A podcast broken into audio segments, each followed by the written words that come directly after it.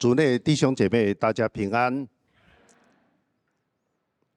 我们在这个世界上，因为我们的文化背景，我们活在人际关系里面，有时候我们不知觉要扮演不同的角色，扮演久了，会恍恍惚惚，不大确定我到底是谁。我不知道你有没有这种经验，有时候在跟很多人谈话，听很多，说很多，笑很多，会有一点茫然。我到底是谁？当我们来到敬拜的时候，一下子没有调整过来，或许也没有那么确定，我到底是谁？在这里，在敬拜上帝，求主帮助我们开启我们的眼睛。我在当神学生的时候，最喜欢读的就是跟教会有关的这些学习。我们的教科书都说，教会的功能有五种：教育、交谊、服务、传道、礼拜。教育，每一个教会都需要教育弟兄姐妹；交谊，每一个教会都需要提供弟兄姐妹能够互相关心、鼓励，大家在主里相通。这个是教会对内的功能。教会也要注意到周遭的人群当中的需要。有困苦的，有贫穷的，有病痛的，我们要有关怀，爱我们周遭邻舍的心，那个叫服务。我们不止这样，也要看到许许多多的灵魂是失丧的，找不到方向的，我们应该要努力的传福音，我们称为传道。教育、交谊是对内，服务、传道是对外。还有一个功能是礼拜。礼拜我真的不知道怎么去界定它，因为它好像是对内，又好像是对外。但是如果我们换一个简单的方式来思考这个问题，有时候我们会觉得说某某教会，哇，他们的教育做的实在有够糟糕。他们所有的教育就只有儿童主日学，过了儿童就没有任何教育，他们的教育几乎没有在做。有时候我们看到某某教会，好像他们的弟兄姐妹互相都不认识，还要说互相关怀，好像不可能的。好像大家来做礼拜，就是坐在捷运里面，我们不会去关心我们的前后左右到底是谁。有时候我们说教会太注重内在的需要，我们没有看到我们的邻舍，连有天灾，许多灾民在我们的旁边，有的教会也没有醒过来。我们要去爱邻舍，也有一些教会，我们说他们根本没有在传福音，他们在想的都是怎么样让信徒能够更加的满意，但是。你有没有听过有哪一个教会说他们都没有在做礼拜呢？有这种教会吗？你会发现这里面礼拜这个功能是怎么样？是绝对不可缺，而且所有的教会应该全力以赴，把我们的心神集中在礼拜这个项目。有时候教会的活动太多。我们花很多时间在准备教育的 program，我们给信徒很多交易的啊这种方式空间，啊，我们也看到很多问题，想投入，想关怀。我们说福音，我们要做小组，我们要出去，但是当最重要的项目我们有点忽略的时候，我们跟神那个最重要的那个能源、能力的来源。没有的话，其他的项目都很难。礼拜可能现在更通俗的讲法是敬拜。敬拜跟服事在圣经的角度来看是一体的，原因很简单，希腊文用 latreuo 说侍奉，也说敬拜，这是一个很奇特的选字。这个字和本翻译成侍奉，我们今天比较通行是说服侍。它既是服侍，又是敬拜。它提醒我们，有人到教会很喜欢服侍，你不知道你所有的服侍都是什么？都是敬拜啊！你说不会吧？我就是站在这里花周报关心人，那个是在敬拜上帝，那是在服侍人，借着服侍人而服侍上帝，也是在敬拜上帝。所有的服侍都是在敬拜上帝。那么倒过来。我们在这个主日崇拜，大家在敬拜上帝的时候，可能很多人或许忘记一件事情：我们在敬拜，也就是在服侍上帝，也就是因着参与敬拜这个服饰，我们要开启更多服饰的可能。我发现信友堂的弟兄姐妹非常的幸福。好像我们的教会给弟兄姐妹很大的空间，你要不要服饰都可以，你来做礼拜很好，但是你有没有想到，如果你说我来这里，我只做礼拜，我不服侍，这个地方最容易逃脱服侍的邀请。昨天我从牧师那边才知道，我们在请人服侍讲的语言好客气呀。如果你觉得还可以的话，可不可以考虑来参加诗班？当然是不方便。也许我们应该回到那个敬拜跟服侍的本意，它是一体的。你竟然这么喜欢敬拜上帝，你不觉得你已经在服侍吗？这是一个服侍的开端，一个起点，你会延伸进入到更深的服侍。我们今天所读的两处经文，对我们了解服侍、了解敬拜很有帮助。第一处经文在罗马书一章九节，是保罗，他提到上帝是他的见证，见证他确实在祷告当中有提到关心罗马教会的弟兄姐妹，但是他用的语言说。我在他儿子福音上，就是我在宣扬耶稣基督福音。他的态度是用心灵侍奉上帝，用心灵侍奉上帝。我去查这个心灵的原文，就是用我的灵，my spirit。你可以翻译成用我的灵侍奉上帝，也可以翻译成。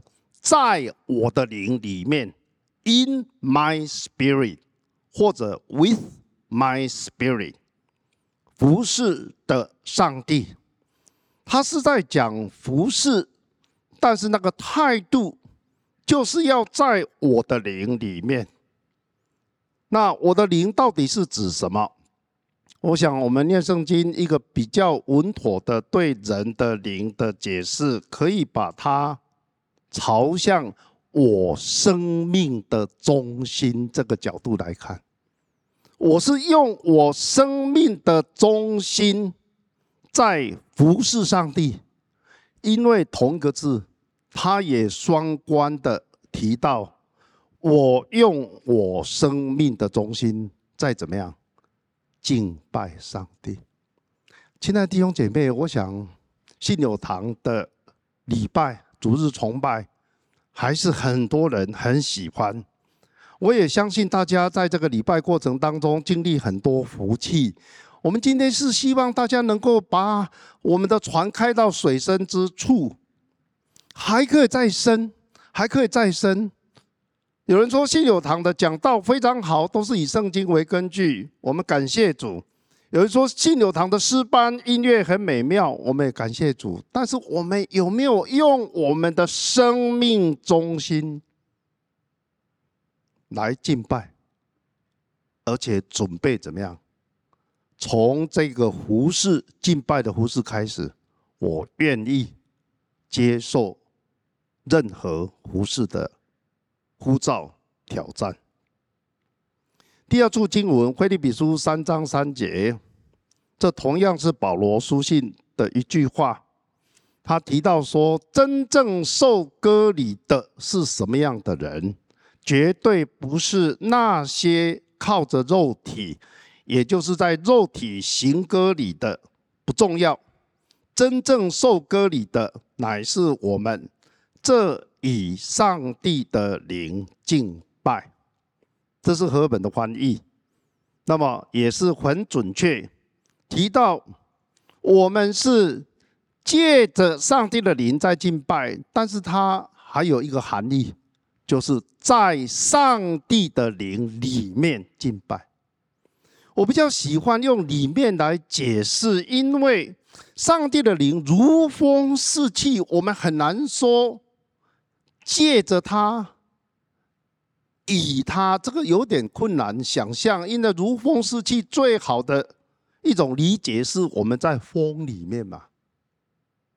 然后圣灵升到可以在我们里面，我们在上帝的灵，在圣灵里敬拜，这个才是真正的割礼。我们要夸口的是耶稣基督，不是肉体的那个割礼的记号。这里讲的这么一句重要的话，很类似，但是不再讲人的灵，讲上帝的灵，在圣灵里敬拜上帝。在圣灵里服侍上帝，那么他的意思就是，当我们敬拜的时候，我们服侍的时候，我们要服侍的是真正的上帝，不是我们想象中的上帝。多年来，我读神学，常常会发现，在学生所问的神学问题里面，看到人很容易对上帝有一些想象，觉得上帝应该是那个样子，为什么不是那个样子？那这个问题根本是自己想出来的。上帝本来就不一定是你所想的那个样子。当我们敬拜的时候，如果不是在圣灵里，我们很难真真实实的敬拜上帝。就好像刚刚提的另外一个，我们也要在生命的中心，在我们真实的我这个基础来敬拜上帝。不是用我们的外在的身份、我们的角色，而是我们能够真真实实的人在这里，心在这里，生命的中心在神面前。所以我把我的题目定为：我们在寻找的是真实的我，真实的你。在我的灵里，那是真真实实的我。我们所敬拜的上帝是在圣灵里敬拜，那是真真实实的你。我们期待每一次的敬拜，每一次的服侍，都是真实的我在敬拜，在服侍，真实的你。我们就用祷告来做一个学习。祷告是敬拜，很容易理解；祷告也是服事，这个也不难理解。什么是真实的祷告？我多年来研究 C.S. 路易斯，他是一位基督教文学的作者，也是基督教思想家。他的人生有一个。很大的波折是发生在他生命的后段。一九六零年，也就是他六十二岁那一年，夫人罹患绝症去世。这场婚姻只有四年，五十八岁那一年他才结婚。他真的是晚婚哈，在我们的社会会给人家念死哈，五十八岁才结婚。但是这个婚姻对他来讲太美妙了，他们是活在那个真实的爱情里面，两个人都是认真的基督徒，也分享他们的信仰。但是结婚半年就发现夫人有恶性骨癌。我们当中，我想对医学有点了解的都知道，恶性骨癌是绝症了，它的预后非常的差。而当年我们的医疗医药能够啊帮助的非常有限，几乎半年就宣告这个婚姻很快会结束。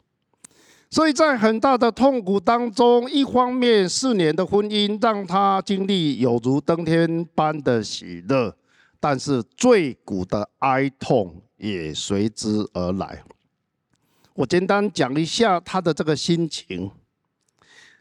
路易斯他事实上在早期还有另外一场震撼，但是呢年纪比较小，只有十岁。其实那一场震撼也是很深的啊。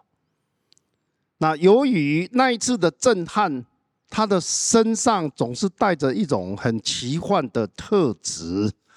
我读路易斯读很多年，我看到一本传记，有一个他的好朋友说，路易斯怎么看起来像一只螃蟹？我一下子傻了眼哦，不知道为什么你会说一个人像螃蟹？难道他很会爬行吗？还是他长得很丑哦？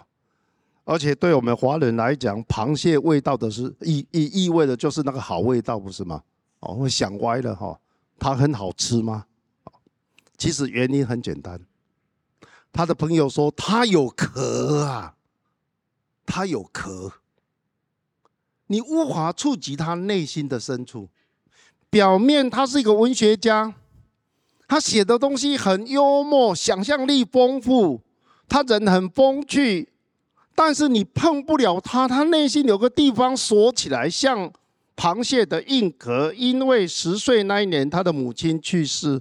他做了生平最重要的、最早期的一个祷告，求上帝医治他的母亲。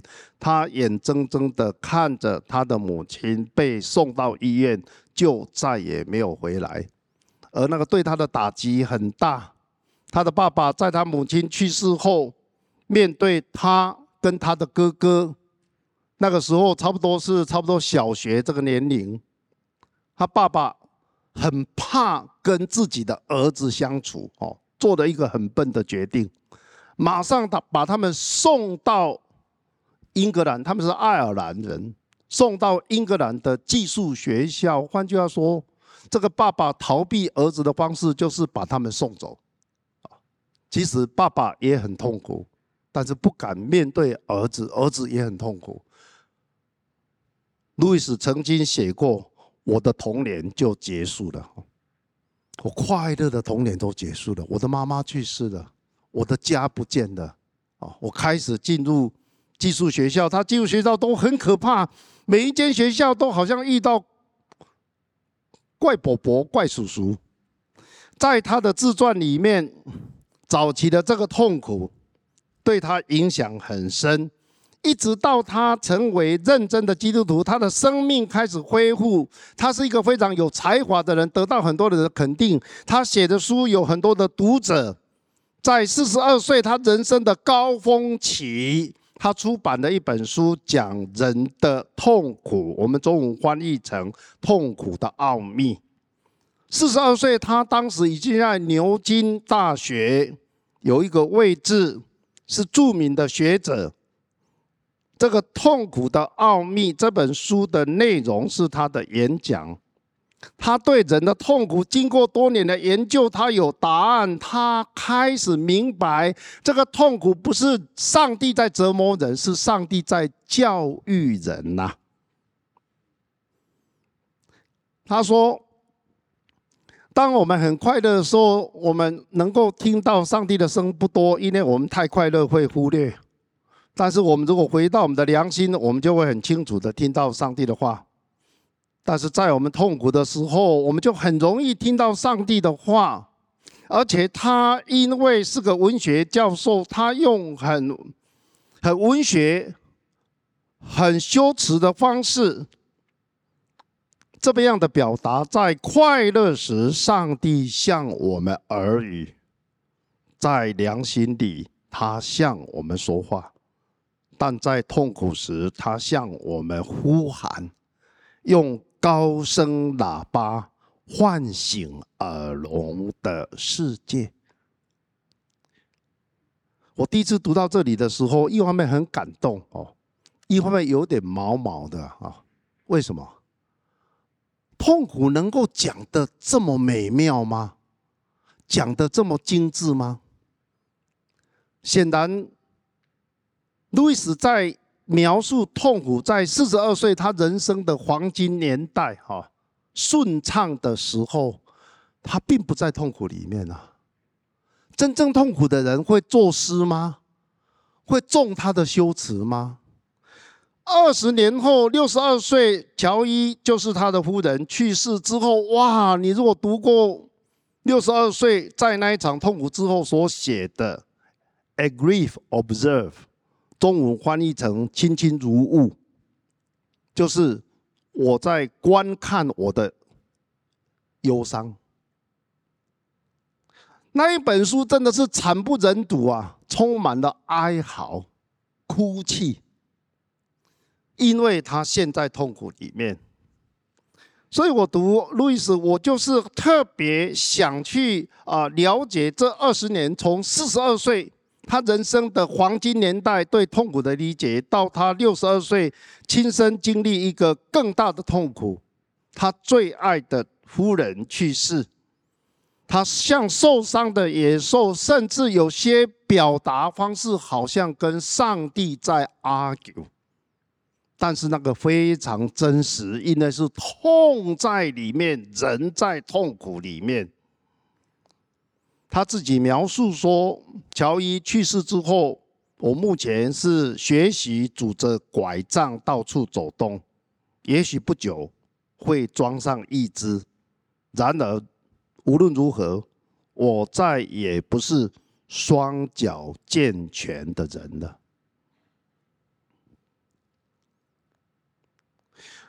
我们更大的好奇是，在乔伊去世之后。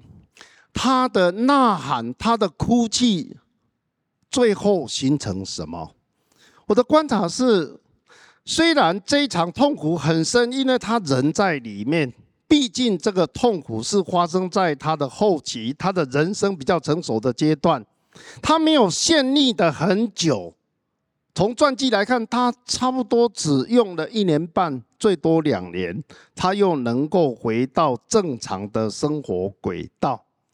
不过我的观察是，我发现他后期的写作那个文风跟早期不一样，他好像变了另外一个人。像他讲的，我再也不是双脚健全的人的。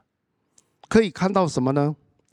你们对路易斯的了解，如果停留在《纳尼亚传奇》，可能以为他就是一个想象力丰富的人，其实他本质上是一个雄辩滔滔的人哦。他是一个非常啊啊耀眼光芒、咄咄逼人的辩论者。他早期的作品常常有一种力道，你会感觉他好像抓着你一直辩论、辩论、辩论、辩论，那一个锐利不见的。我看他后期的著作是温柔、包容、委婉、敦厚，有一种奇特的温暖，因为是一个受伤的人，他调整过。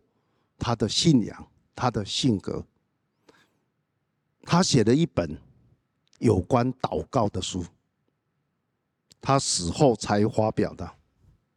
我们就来看看他学到什么。那一个丧偶确实让他有联想到童年的那个痛苦，两个合起来，他是怎么走过去来看祷告？他的妈妈先搁浅。他的夫人接着搁浅，他们好像人生都没有走到应该走的目标，没有登陆，他们都半途就离开世界。那如果想到他的妈妈，他一定要想起我当年祷告，我的妈妈还是去世。如果你仔细看他那两年。啊，那呃四年当中啊，三年半哈，那三年半他不断的祷告，也是再次的祷告，再一次的不被应验。到底他学到什么？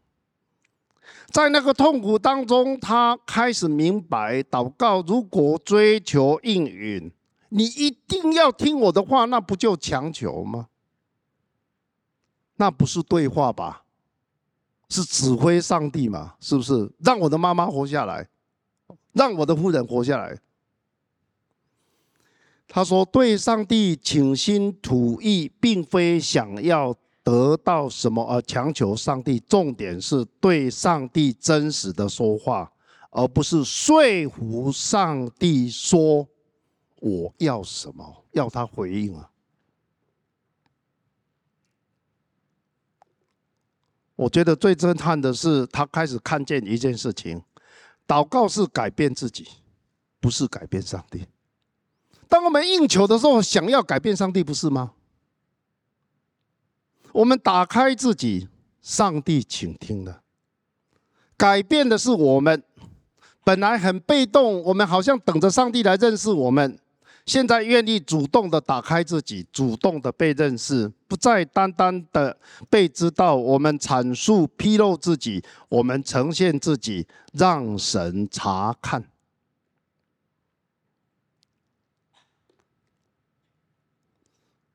他也说到，如果我们要进行这样的对话，那应当都要真实。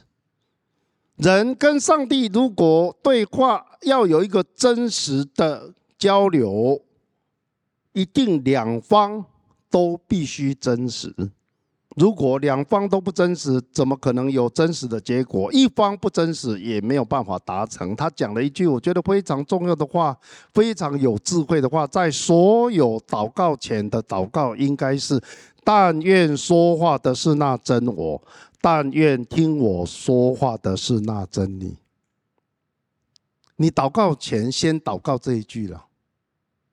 因为我们没有准备心就来哈，好像我们说哎，上帝啊，哦，我最近做一个事业，你一定要帮我忙。这个事业倒了以后，我是很难处理的，你一定要救我，你要让这个事业能够怎么样？我们噼里啪啦一直讲下去，我们在对谁讲话？而我们又是以谁的立场在讲话？我们是不是应该停下来？但愿说话的是那真正的我。但愿听我说话的是那真正的你。在上帝面前，我们必须说出我们所想的真实，我们想的，包括我们的哀嚎、我们的抱怨、我们的难以接受，而不是我们应该想的。作为一个传道人，这一点我觉得非常困难。因为我们在啊，我们的文化里面，人都活在很多人的期待。做一个传道人，我们几乎要做天使啊！大家都期待一个传道人不应该哭得那么厉害，不应该笑得那么大声。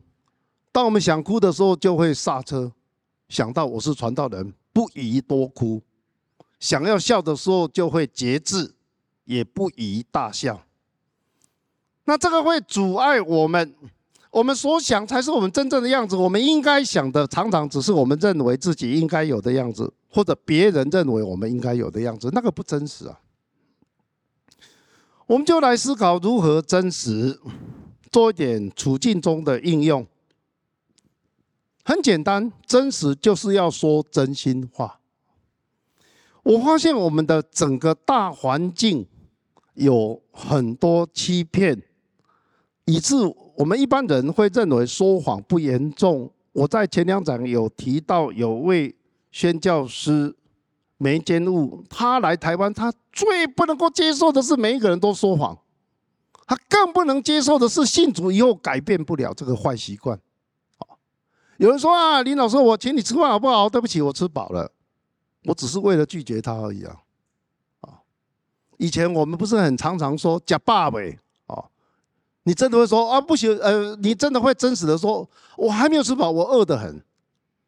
我们一定说双方都有点假，对不对？我说假爸呗，我根本没有想要请你啊，哦。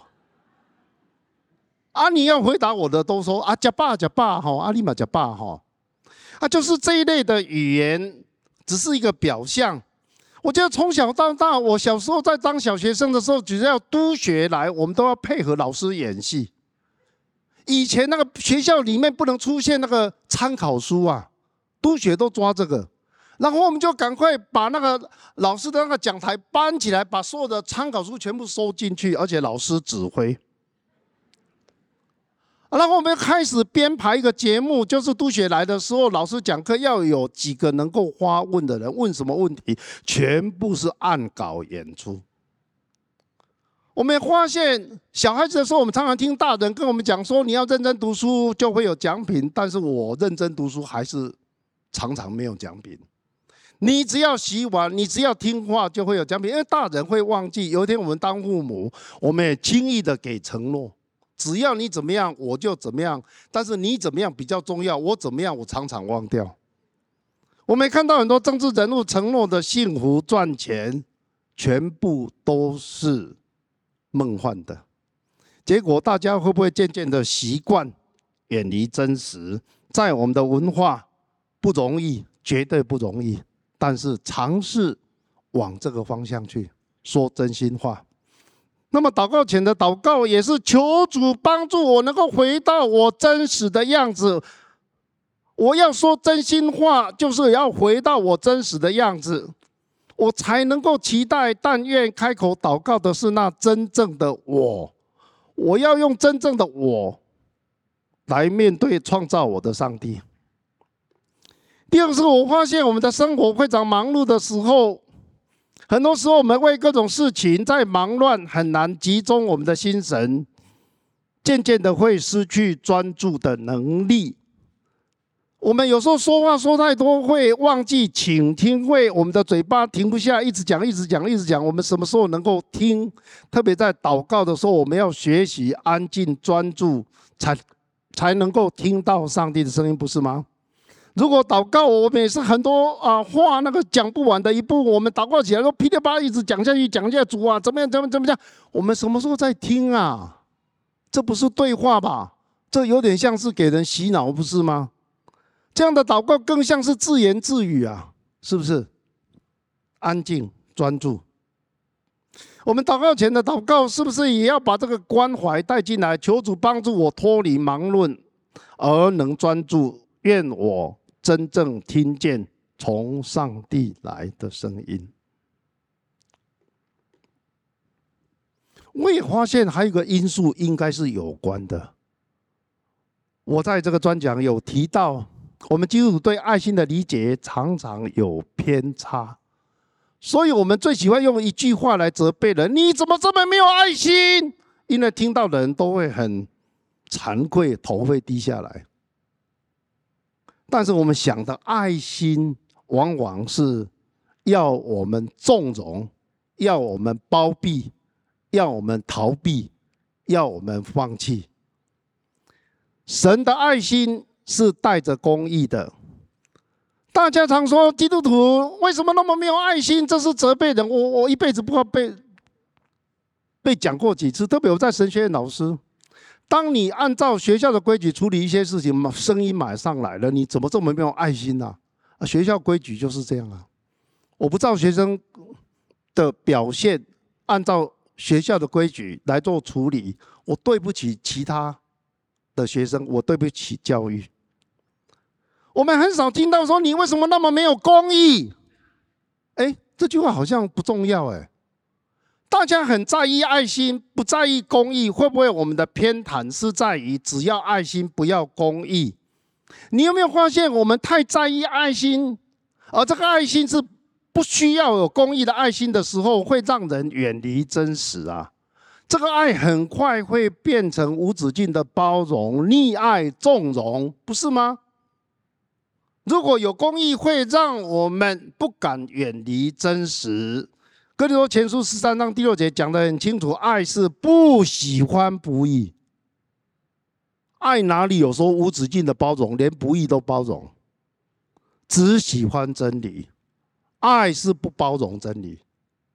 你好像第一次听到，是不是？因为我们太习惯把爱用来排除公义，也渐渐的会远离真实。公义会让我们难堪，是因为真实。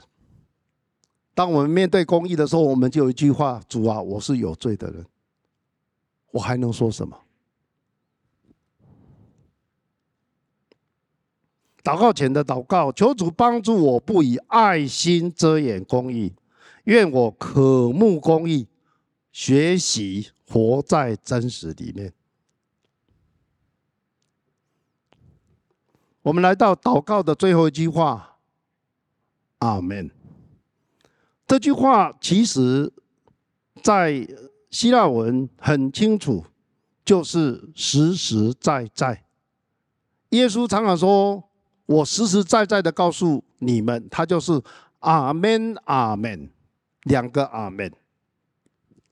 因为阿门就是实实在在，是这个样子。”马太福音五章三十七节，耶稣教导我们说：“你们的话是就说是，不是就说不是。若再多说，就是出于那恶者。”他的原文是更精简：“是就是，不是就不是，是非是分明的，是就是是，不是就不是。”但是这个对我们来讲并不容易啊。不容易的地方是，我们的文化里面有太多那个人跟人的关系累积出来的习惯，这个习惯是倾向不真实。我们要照顾的是人情，我们要看的是情面，我们要看的是这些人跟我的关系。主的提醒也跟我们的祷告，也跟我们的敬拜，也跟我们的服饰有关。是就是。不是，就不是。我发现我们开始离开学校以后，进入这个社会，被沾染的可能越来越严重。我也发现，我以前我在和平教会青年时代，我们在团契的时代，毕竟人还可以更真实的一点。但是毕业之后，成为社青，进到社会以后，诶，怎么发现以前讲话非常流利的人，现在讲话都有点结结巴巴的？原因是，好像进入这个社会之后，我们被问到问题或跟人家对话的时候，我们要打量一下，不经意的回答。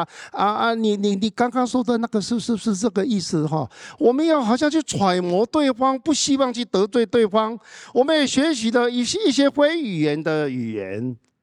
有人说这个东西是这个样子吗？嗯，你说的，你说清楚啊。嗯，就是不回答。你有没有看到这样的人？因为整个社会的原则是可以是是，也可以怎么样，是不是？基督的原则是就是，不是就不是，没有是又不是的。很多处我们会看到对这个原则的坚定跟遵守。梅监雾来到二十世纪初的台湾，他吓一跳啊！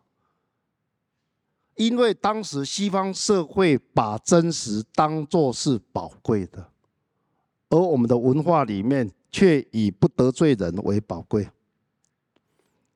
每一次祷告最后说阿门，我们就是宣告实实在在是这样，就确认我们活在真实里。开口祷告的是那真正的我，听我祷告的是那真正的你。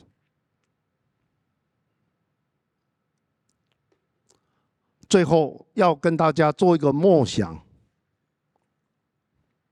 我们如果真的要进入在主面前的真实，必须伴随着最深的敬畏，因为我们面对的是永生上帝，我们是面对上帝的独生子耶稣基督。我们有时候愿意真实，但是没有敬畏，那也是很可怕。因为真实应该把我们带到我们的真相。我们是软弱的人、可怜的人、活在罪恶中的人。齐克国一位十九世纪的基督教思想家，他提醒我们，他只不过是把这个我们跟神的关系点破了。任何一个军人，他要做什么行动，他一定要请教、请问上级，不是吗？那一句话一定说：“请问你是否批准我去做这个行动，不是吗？”要请问吧，但是我发现有时候我们基督徒忘了我们跟神那个差距哈，好像少了一点敬畏。我们会觉得说啊，主啊啊，如果说他真的要呼召我啊，他可不可以呃，造天使或者让我有异象，让我怎么样？那我今天只有好像一点点感动，这样算不算？我在啊跟很多年轻人对话的时候，他们问的问题都说啊，他有这个经验，有那个经验，那主有没有呼召我？如果主有呼召我，为什么不要更明显？哎，在这样的一种态度里面，好像少了敬畏吧？我们是不是应该祷告，要有这样的敬畏？说，请问主是否批准我？批准我献上我的才智？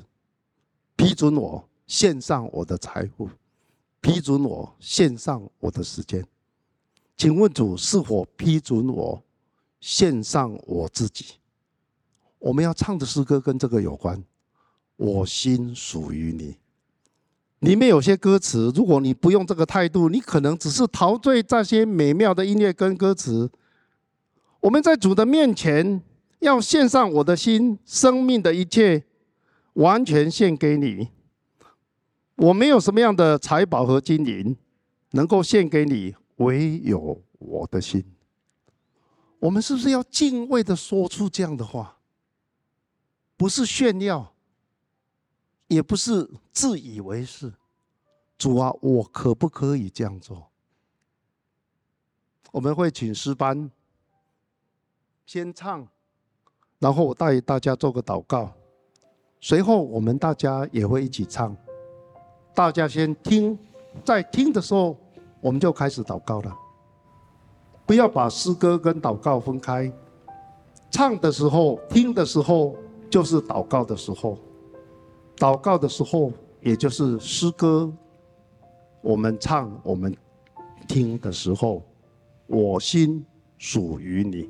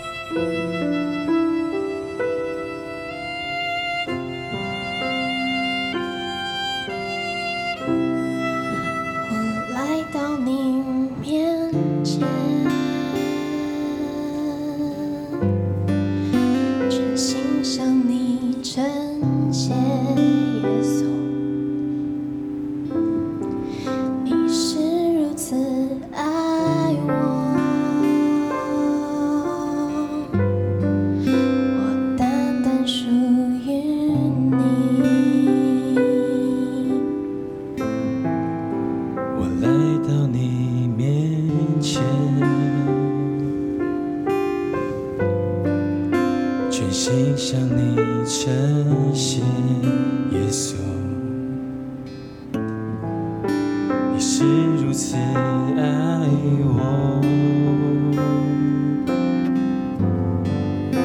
我单单属于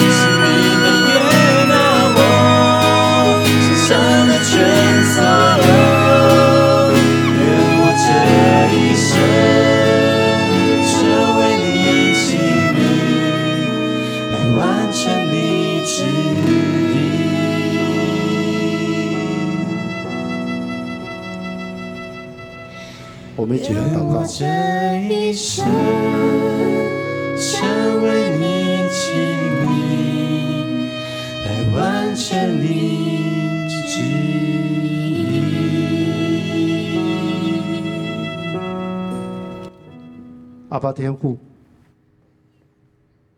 愿那开口祷告的是真实的我，愿那倾听我祷告的是真实的你。主啊，你掌管一切，求你允许我渺小的我献上我的心。主让我在我生命的中心来敬拜你，在我生命的中心来服侍你。让我们大家在敬拜的时候，我们是在圣灵里面，在圣灵的带领下，我们敬拜你；在圣灵的带领下，我们服侍你。主，我们愿意打开我们的心，请你倾听我们真实的痛苦，也倾听我们真实的喜乐。主，我们要来到你的面前，我们没有什么样的丰富的财宝和金银，能够献给你的，就是我们的心。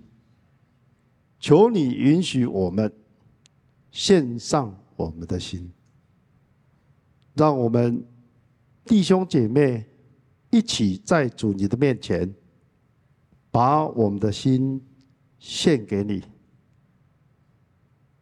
愿主你带领我们，我们的人生交托在你的手中，也就在圣灵的带领下，我们来展开。